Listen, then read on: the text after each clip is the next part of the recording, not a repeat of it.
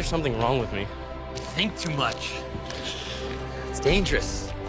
Bobby, you're scaring me. What's going on? He might be homosexual. He's not. I know if we trust in God, we can get through this. It's curable with His help. Olá, sejam bem-vindos ao Confabulando, o seu podcast sobre cinema LGBT. O episódio de hoje é super especial porque vamos falar de um clássico do cinema LGBT, que é o filme Orações para Bob. E é claro que eu não poderia estar sozinho nessa e tive que chamar minha amiga e podcaster David Otávio. O David é um dos hosts do podcast Conversas Desviadas. Seja bem-vindo, David.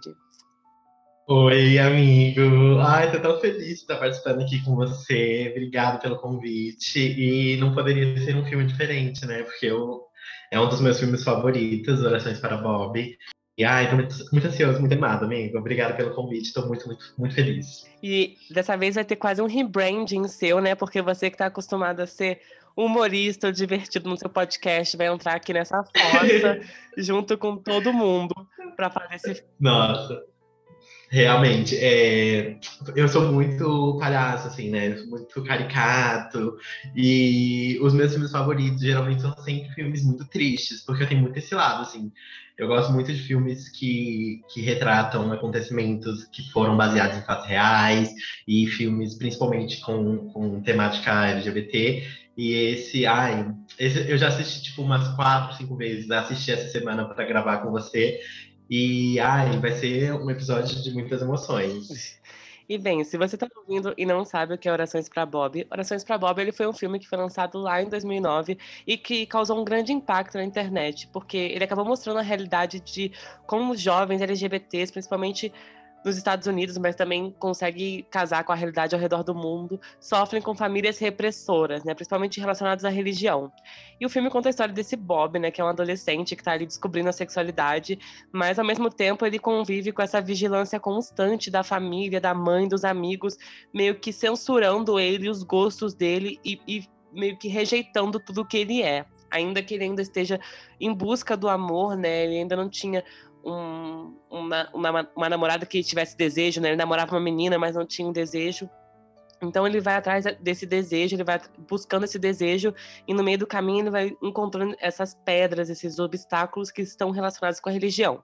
E aí é claro que essa receita não dá certo, e o adolescente vai ficando sufocado, vai ficando pressionado, e vai acabando resultando em coisas piores, assim, né? Vai se afundando numa área movediça de, dessa, dessa rejeição familiar e, e, dessa rejeição dos amigos, dessa rejeição de todo mundo que você conhece, que você cresce ali convivendo.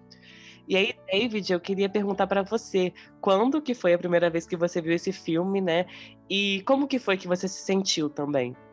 Nossa, a primeira vez, assim, eu não, eu não lembro, tipo, exato, mas eu lembro que eu era, tipo, muito, muito adolescentezinho, assim, e eu ficava procurando filmes é, gays para assistir, e era, tipo, a qualidade péssima, aí tinha que assistir por partes, porque eles não colocavam o filme inteiro no YouTube. E aí eu lembro que era bem nessa época, assim, eu tinha, acho que uns 15, 16 anos por aí, e para mim, acho que eu acho que tá, eu tava ali naquele processo de, de, de, aceitação minha também. E aí, a minha mãe, a minha família não era muito religiosa, mas algumas coisas que o Bob passava sobre essa exclusão pelo fato dele ser é, gay, por ele ser mais afeminado e diferente dos, irmão, dos irmãos dele, porque eu também cresci num, num, ambiente que eu tinha dois irmãos que performavam muita masculinidade e eu era completamente diferente disso é, causava muito impacto em mim, sabe? Porque eu me, eu me via ali no Bob.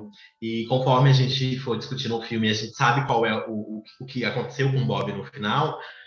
Eu ficava pensando que para mim era aquele final que eu ia ter, sabe? Que é, era que ela, é, o único caminho que eu tinha era aquele.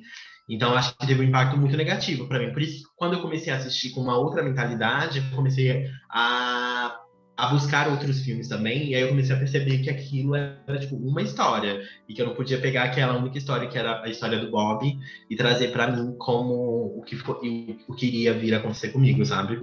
E aí essa primeira vez que você viu foi na adolescência, mas depois você chegou a rever ele mais adulto, assim? Ou você ficou tão traumatizado com o filme que você, sei lá, demorou cinco anos, seis anos para voltar a rever? Ó, a primeira vez que eu assisti, eu quando eu assistia filme, ainda assistia filme dublado, assistia por partes. Assim. Aí quando eu comecei a me interessar mais por filmes e buscar em outros é, lugares, aí eu comecei a assistir para lembrar. Tipo, aí eu, quando eu assisti de novo, eu assisti para lembrar como que era o filme. É, eu gosto muito da, da trilha sonora, da música final que tem, que é de uma cantora que eu adoro. Então eu comecei a, a, procurar a versão original do filme, sem ser a versão dublada. E aí quando eu assisti a primeira vez a versão é, original, aí eu já tinha uma outra idade, acho que eu já tinha o quê? Uns 18, 20 anos, e aí para mim já eu já tinha assistido outros filmes, então para mim era mais uma coisa que eu estava revisitando, uma coisa que me trazia memórias, mas eu ressignifiquei para ter pensamentos diferentes, sabe? Então não me causou mais um, uma, uma coisa tão negativa como causou da primeira vez. E você falou que tinha uma cantora da música do crédito final. A Normani tá no filme também? era a Normani. Era a Normani tava nesse filme. Ela fez coadjuvante. Jovem aprendiz, né? Jovem aprendiz. Uhum. Entendi. E que contexto do filme que você sente que se relacionava com o seu dia a dia? Você vem de uma família religiosa, você, você falou dos seus irmãos performando masculinidade, mas você também tinha essa vigilância constante, da mesma forma que tinha a mãe com Bob? Por partes. A minha mãe, ela, por mais que ela fosse religiosa, ela não era igual a mãe do Bob. Então ela não, não tinha essa coisa de ficar falando da Bíblia e tudo mais. Só que eu lembro que teve alguns momentos e algumas discussões que ela meio que falava, tipo, ah, mas você não tenta mudar, que é uma coisa que a gente vê muito recorrente no filme, que é a mãe do Bob perguntando para ele se ele tá de fato tentando é, deixar de ser gay, acreditando na, na palavra de Deus, que Deus vai curar ele dessa doença. Então eu, eu, lembro desses pequenos flashbacks que tinha na minha família.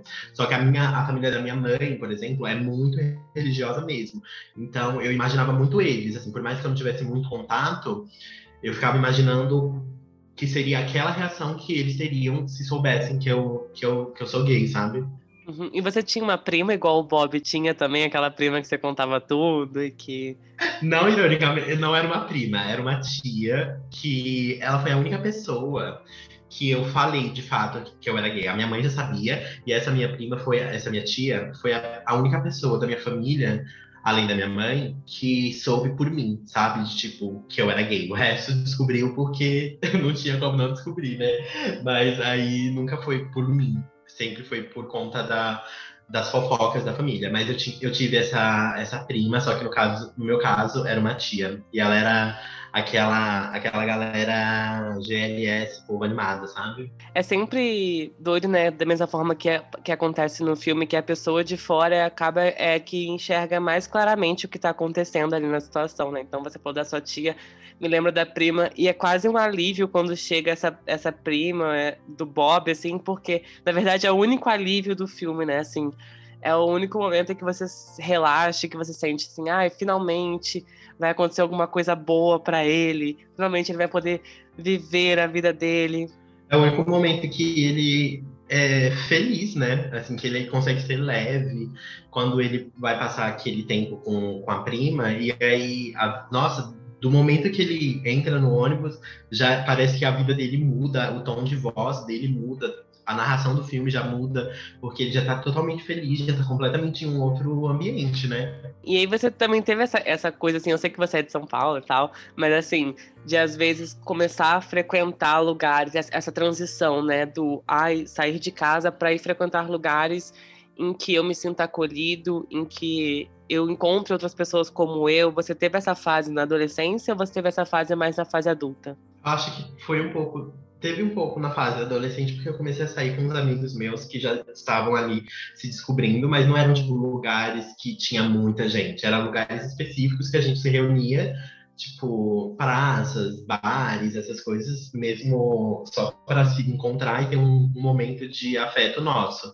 Mas aí, quando eu fui ficando mais velho, que aí eu fui entendendo também que você é, porque quando a gente é novo, a gente meio acha que a gente está sozinho, que não tem uma, uma luz no fim do túnel. E quando eu fui envelhecendo e fui ficando conhecendo outras pessoas, eu fui percebendo que a gente de fato precisa desse desse porto seguro, né? Que é encontrar em outras pessoas, amigos é, da, da comunidade mesmo. Sim, e acaba que no, no filme o Bob ele sente muito isso, né? Porque É, ele se sente muito sozinho, muito isolado quando ele vai para casa da prima. E, e, e, é assim, uma crítica ao filme também, que eu acho que às vezes ele, ele trata de uma forma muito negativa, né? A comunidade gay, principalmente, né? Como muito. É, é, é, estranho, né? Porque o Bob arranja um namorado, aí vai lá, aí mostra os bares, aí mostra o cruising acontecendo, mas aí mostra uma câmera meio trêmula, né? Como se fosse um universo uhum. de pecado, assim, que eu acho que acaba reforçando um pouco a imagem que a mãe dele tem. Não sei se você também teve essa mesma opinião. Totalmente. Eu, eu, e aí tem também o, o rolê dele, quando ele. É, antes de, da cena principal, ele tenta falar com esse namorado dele e o namorado dele tá na balada com outro cara, e ele passa em frente, assim, vê. E aí eu acho que já traz também um outro estereótipo completamente negativo, querendo atribuir promiscuidade e tudo mais. E tem a cena da mãe dele também, enviando aquelas cartas de.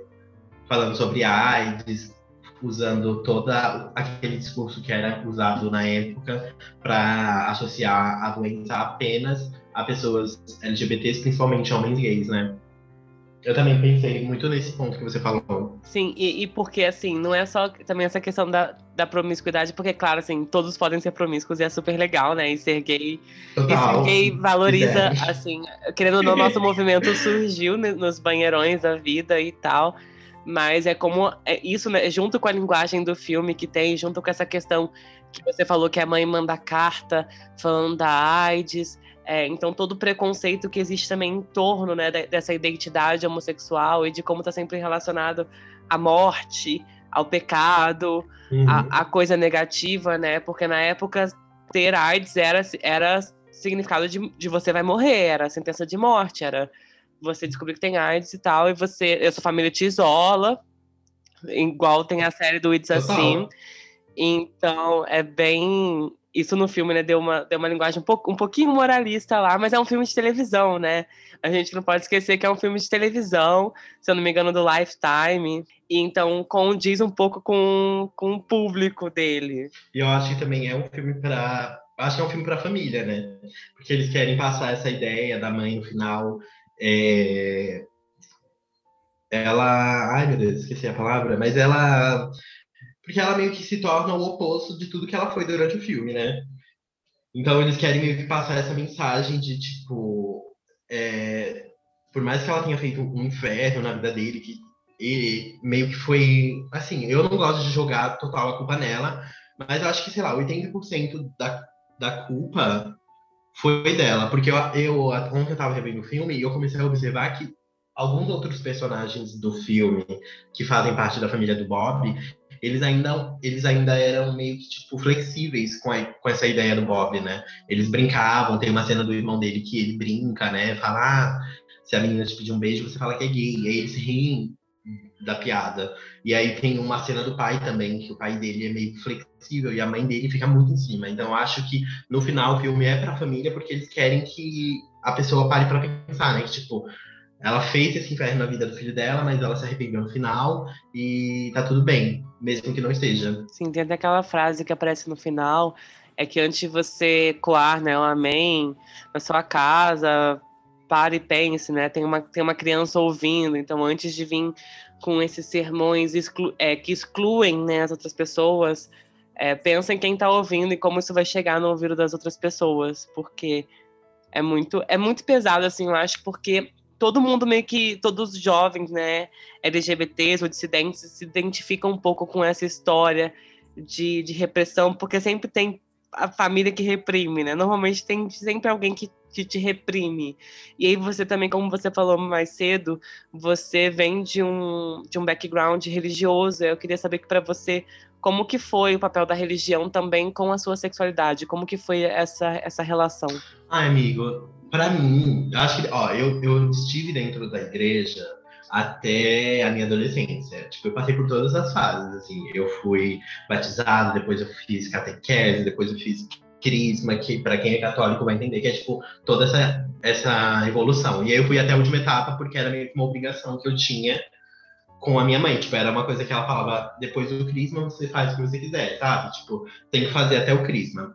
E aí eu fiz. E aí quando eu lembro que, tipo, no último dia do, do crisma, que aí você tinha que fazer a confissão lá para ser crismado e tudo mais, eu lembro que eu falei pro padre que eu gostava de meninos.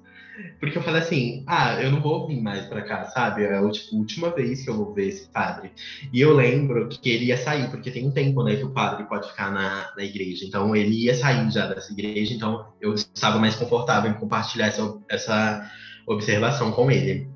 E aí eu lembro que ele falou para mim que tava tudo bem se eu só pensasse.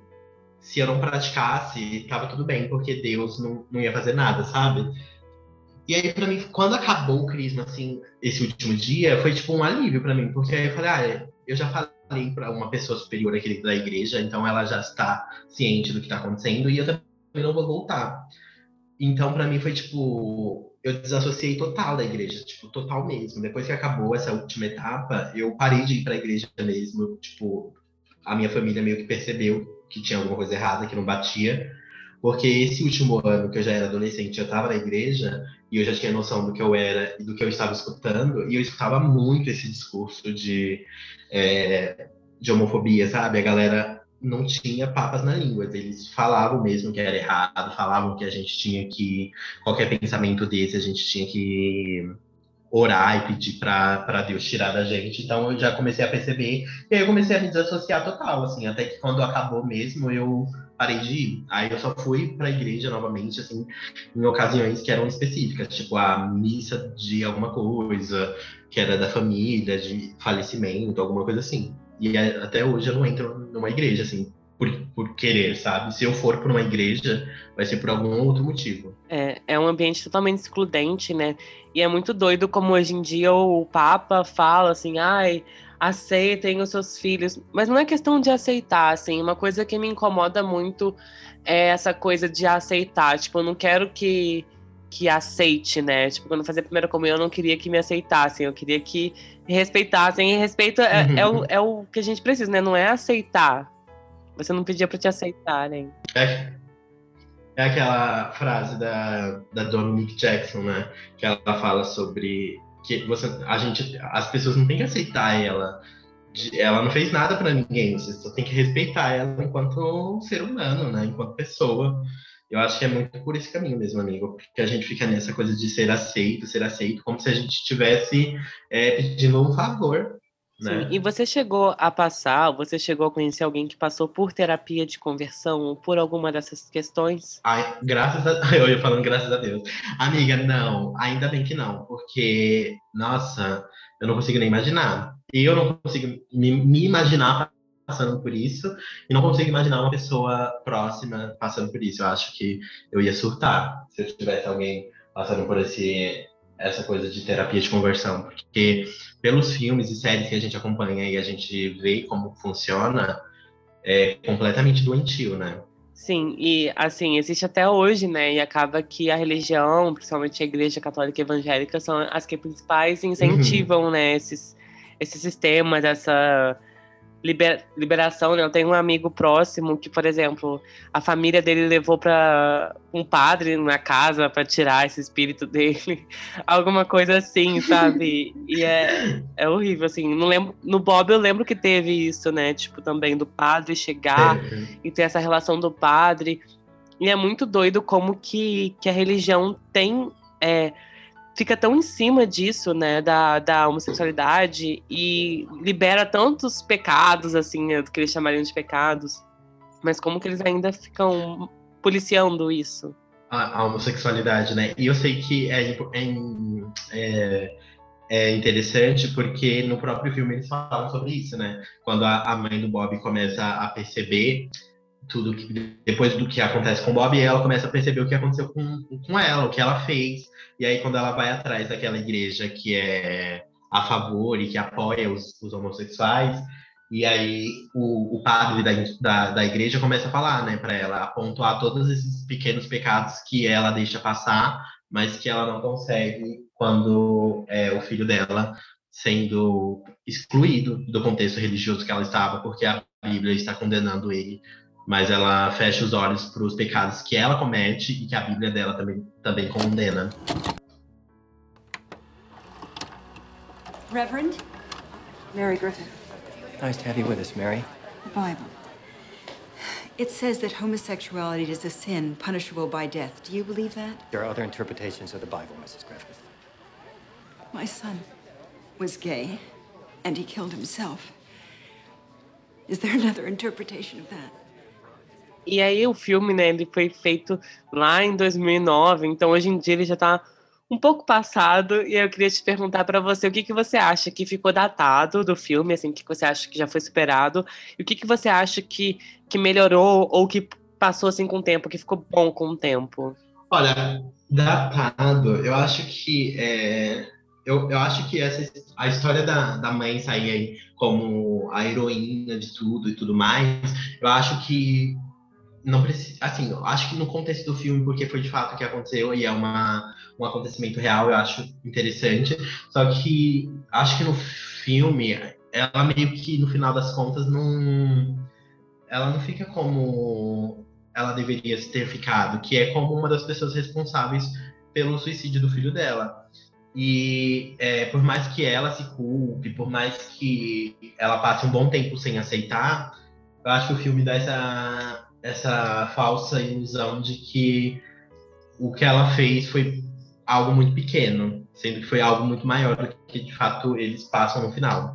E eu acho que para as discussões que a gente tem hoje em dia nos filmes, acho que evoluiu muita coisa, amiga. Eu acho que não tem mais. É, acho que a maioria dos, das pessoas e adolescentes LGBTs, acho que agora a gente tem uma noção um pouco maior de procurar estar em lugares que a gente se sente acolhido e entender também que a nossa família é, é, de sangue, no caso, é, são pessoas normais, que vai chegar um momento que talvez a gente não se dê bem mais com essas pessoas ou que essas pessoas não não nos, faz, não, não nos fazem muito bem e que a gente precisa procurar um outro lugar para a gente, sabe?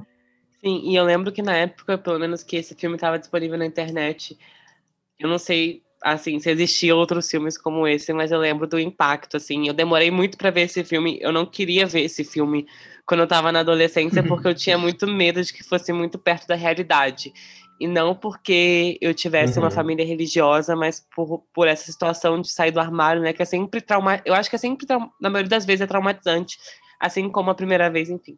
É sempre traumatizante. E todos esses filmes que tratam de, desse período, né?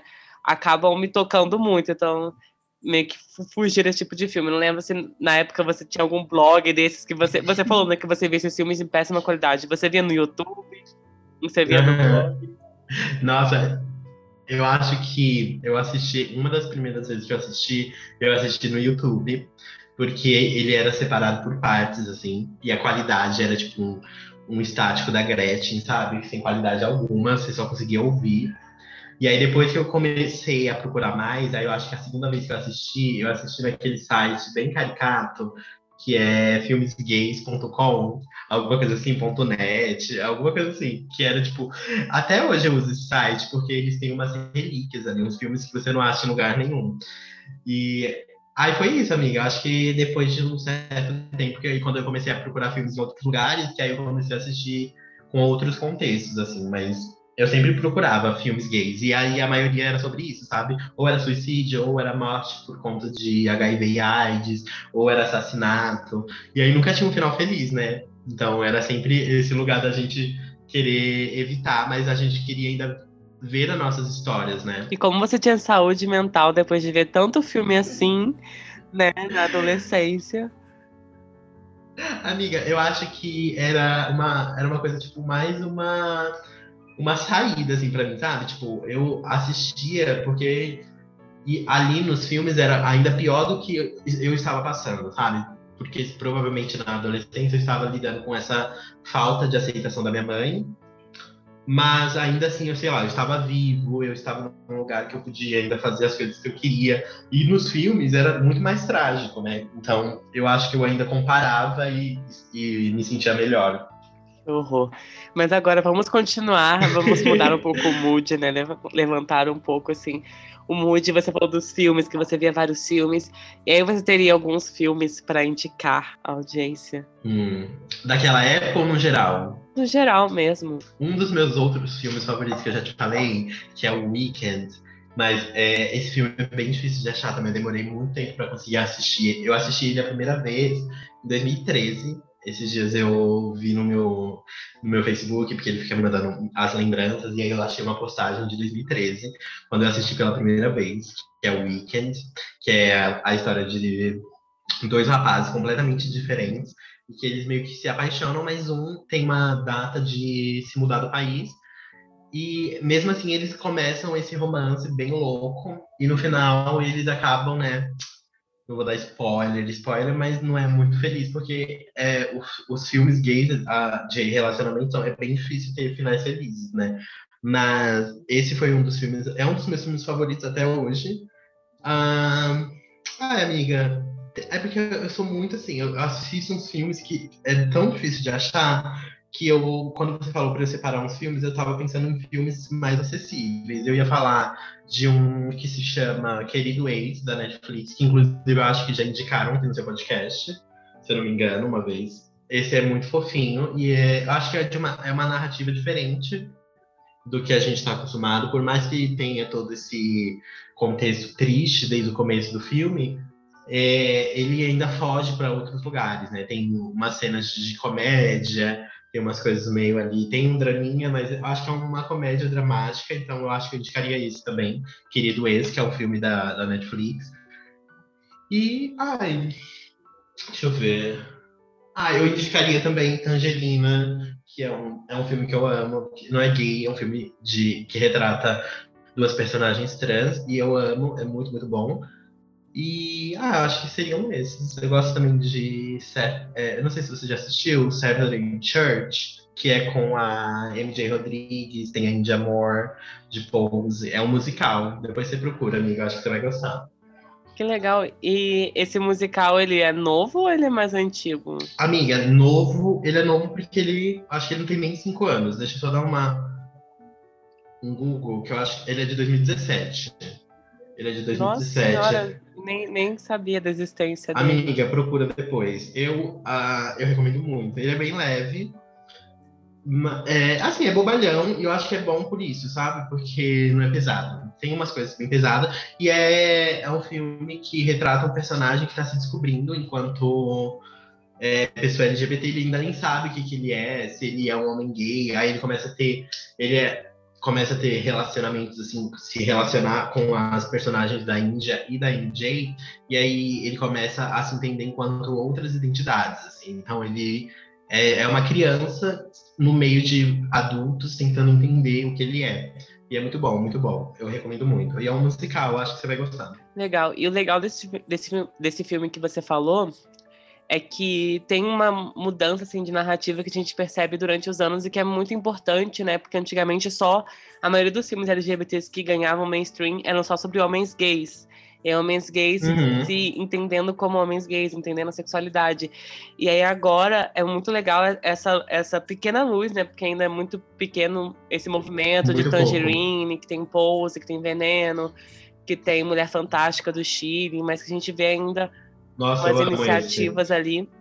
E é sempre, é sempre muito doido, não sei se você já reparou nisso, mas essa, essa forma de representatividade geracional. Então a gente normalmente começa a representatividade por pessoas mais velhas, né? Então, igual homens gays, as primeiras representatividades no cinema normalmente eram de homens mais velhos, gays, solitários, depois vai ficando adulto, e aí a última etapa é quando vai mostrando um jovem, né? Então, por exemplo, o Orações para Bob já mostra um desenvolvimento na mídia norte-americana de retratar os jovens homossexuais.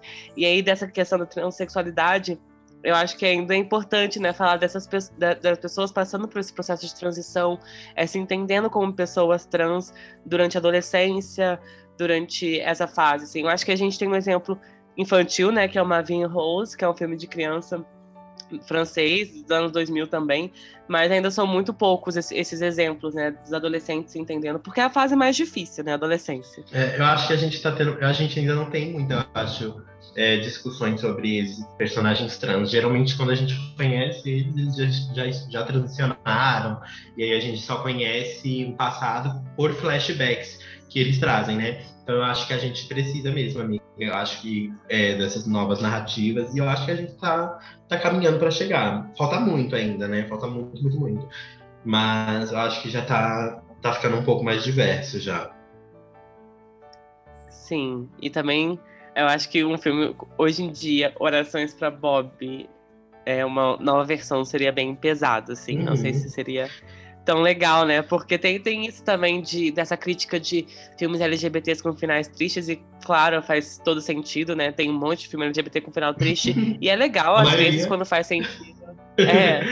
Não, é, tipo, tem vezes que faz sentido, né? Mas é. assim, é, essa questão do suicídio é muito pesada, né? Porque é uma realidade muito perto. Porque ainda, né, por mais que a gente estava falando que o filme é antigo e que as narrativas já mudaram um pouco, não é como se a comunidade LGBT não estivesse ocupando é, o topo de diversas listas de, de suicídio, de, de assassinato também. Então, é, não é uma coisa que mudou completamente, né? A gente ainda vive num, num mundo que é muito preconceituoso e que algumas pessoas acabam recorrendo a esses meios ou acabam sofrendo violências de, de forma muito, muito pesada. Então, a gente ainda vai precisar de muitas orações para Bobs contemporâneas para falar de, de outras narrativas e dar uma, uma luz né, no fim do túnel para esses jovens. Porque, por exemplo, a gente assisti, eu assisti, por exemplo, um filme muito novo.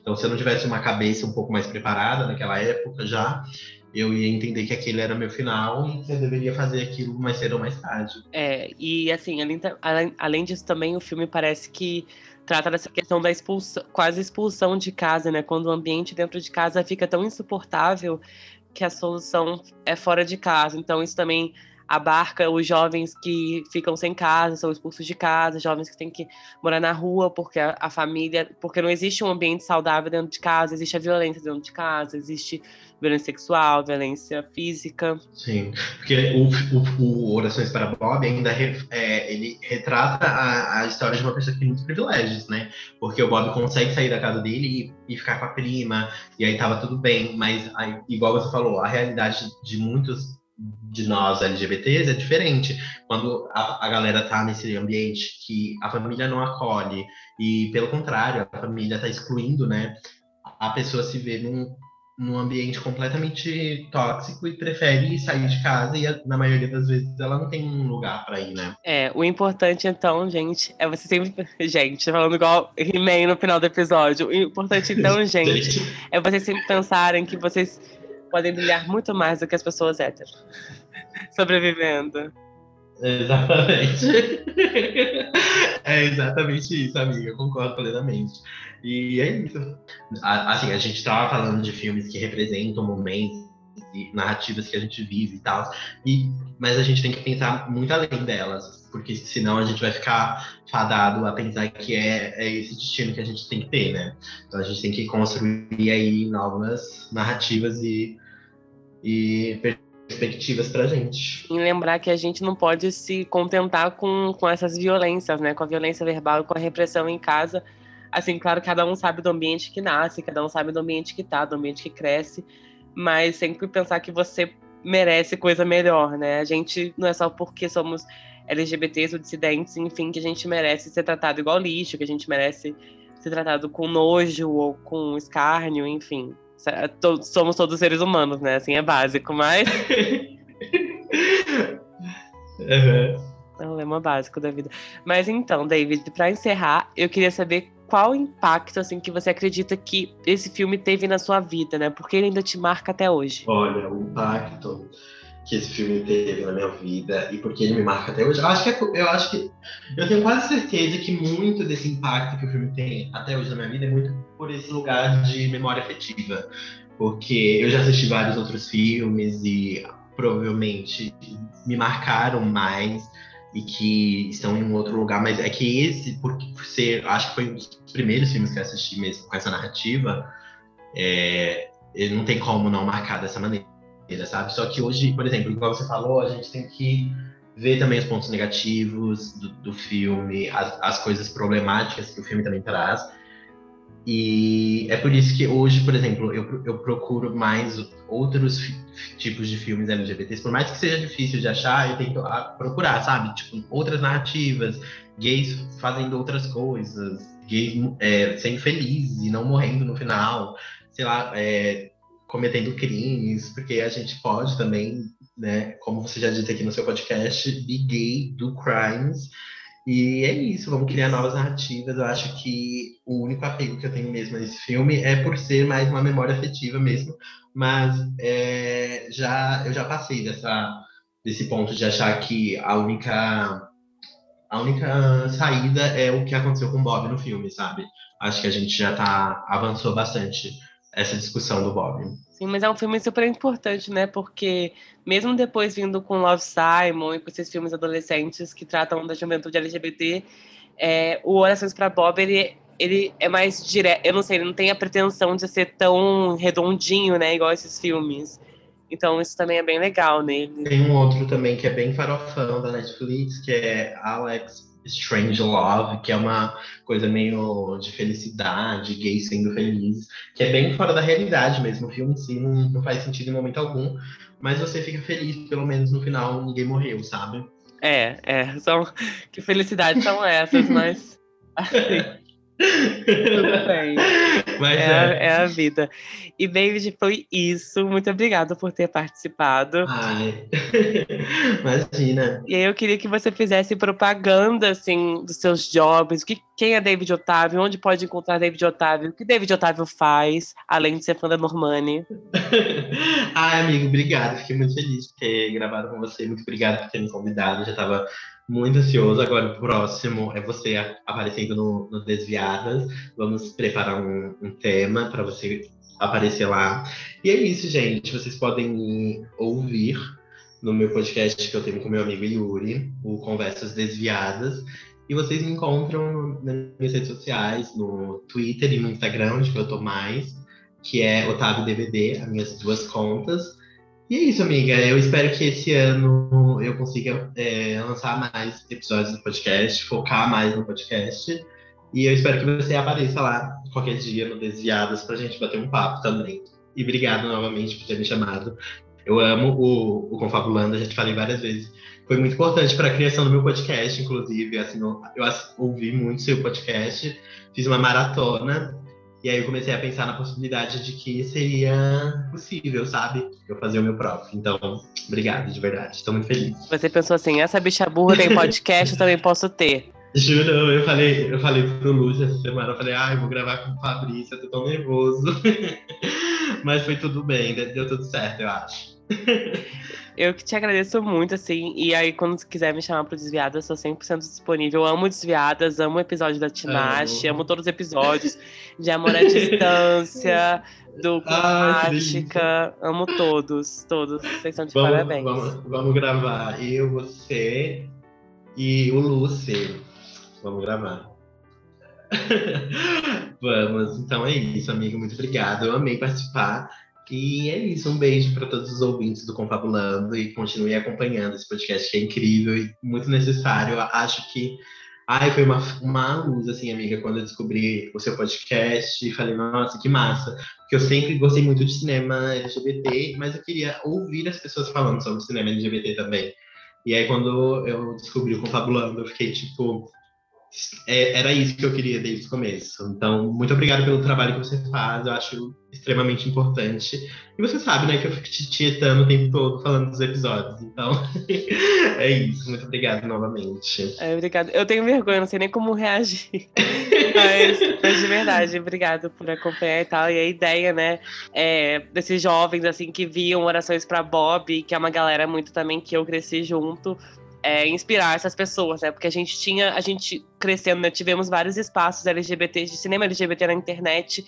E aí, como surgiu essa onda de podcast, a gente tinha muito pod- podcast de cinema, mas era meio nerdola. Ou sei lá, no dia do filme LGBT chamavam gay, mas o resto era sempre filme muito hétero. Então a ideia é realmente criar esses espaços e obrigado por estar fazendo parte dele. Agora para de me Ah, elogiar. obrigado. tá bom. O Marco falou pra você chamar ele quando você for fazer um episódio sobre Happy Together. Wong Ka- É, mais uma fossa. Nossa, vai demorar, porque assim, senão os ouvintes vão entrar em depressão. É, vai também. É, amiga, eu assisti esse filme e fiquei chocado, assim, é, é, se tornou um dos meus favoritos, mas eu não falei pro Marco, porque senão ele ia ficar se achando. Mas agora ele tá sabendo porque ele tá olhando pra mim.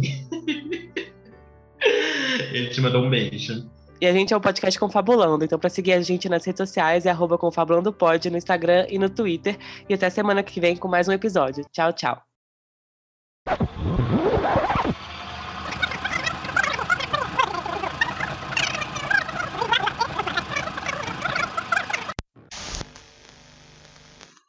Vai depressa, a mamãe tá na TV. Homossexualidade é um pecado. É isso mesmo, Os homossexuais estão condenados a passar a eternidade no inferno. E se eles quiserem mudar, eles podem ser curados do jeito pecaminoso deles. Se eles virassem da tentação, eles poderiam ser normais de novo. Só se eles tentassem e tentassem muito. Mas não funciona. São todas as coisas que eu disse pro meu filho Bob quando eu descobri que ele era gay. Quando ele me disse que ele era homossexual, meu mundo caiu. Eu fiz tudo o que eu pude para curá-lo da doença dele. Oito meses atrás, meu filho pulou de uma ponte e se matou. Eu me arrependi muito da minha falta de conhecimento sobre os gays e o lesbianismo. Eu vejo que tudo que eu aprendi e disse era fanatismo e difamação desumana.